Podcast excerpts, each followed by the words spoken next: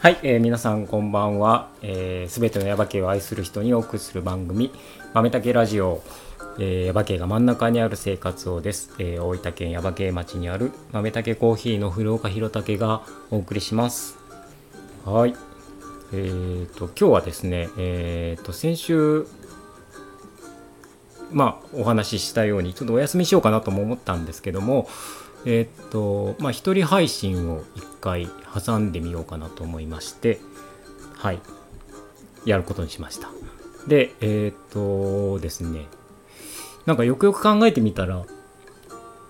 まあ、この紹介方式でずっと今までやってきてたんですけど、なんか、しょなんか自分は、俺から紹介するっていう形してなかったなとかって思って、で、えーっと今日は、えーこちらの方を、えー紹介したいと思います。えーっと、えー福井由紀さんです。はい。えーまあ福井由紀さん、あのーまあご存知の方もいらっしゃると思いますけども、はい、あのーえーっとね今から12年前にえーっともうえー天国の方に行かれた方になります。えーとまあ、なんでこの福井さんを今回ご紹介しようかなと思ったかっていうと,、まあえーとまあ、今ちょっと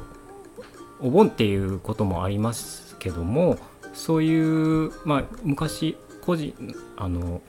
ねえー亡くなった方のことを思う時期としてはちょうどいいのかなとかって思ってそれとなんかこの間の、えー、と松木まゆかちゃんの回でちょうどそのこういう話題になったのでそういえばなんかお話しするのもいいかなと思って、えー今日は福井由紀さんを紹介させていただこうかなと思ってます。で福井由紀さんっていうのは えっとですねエヴァ系出身で、えーまあそうですねイラストレーターあと書く人っていうことでまあ本も何冊かも出してらっしゃいますし、えーあのいろいろねあのここにいっぱい本があるんですけどもまあえっ、ともともとは、えっと耶馬渓で、えっと僕のまあ一個先輩で、えっと小学校中学校あと高校も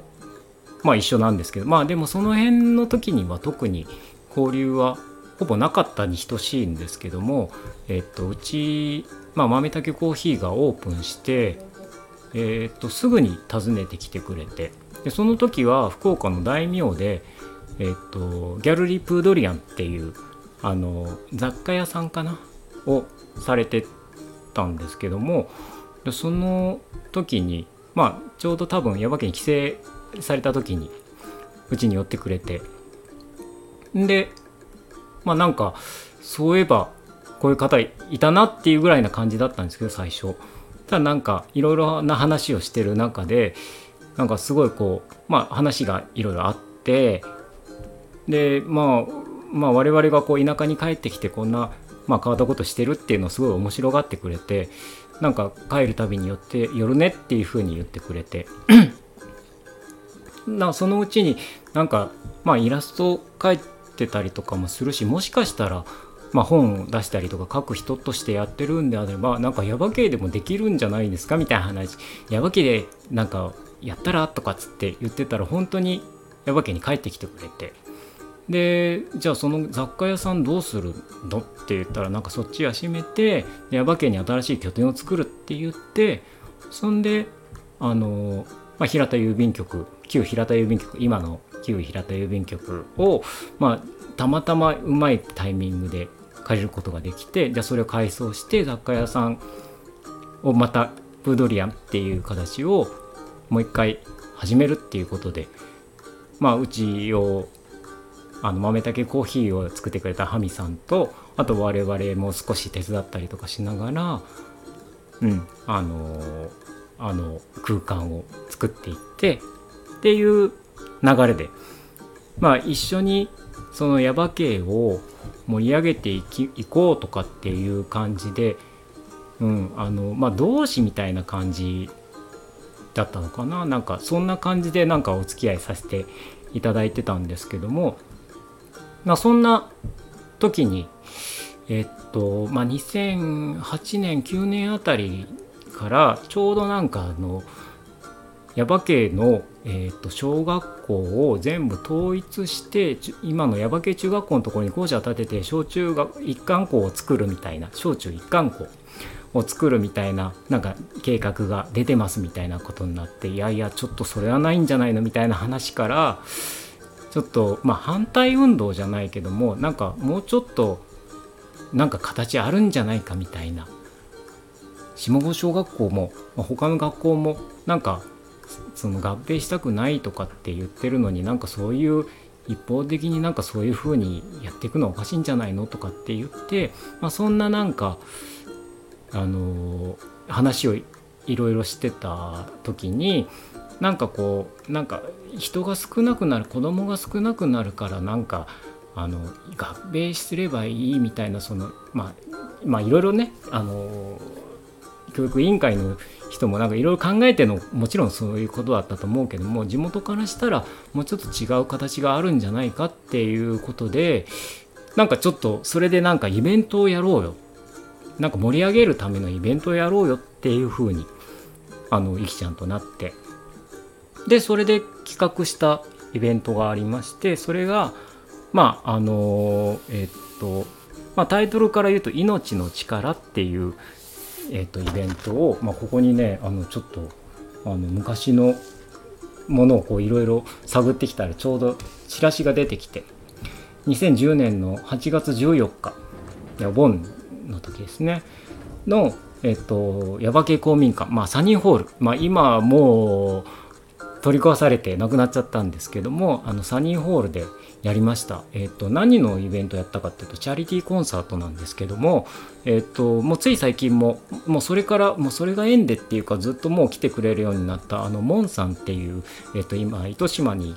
お住まいでいろんなところでコンサートをされてるモンさんのコンサートとえっ、とあと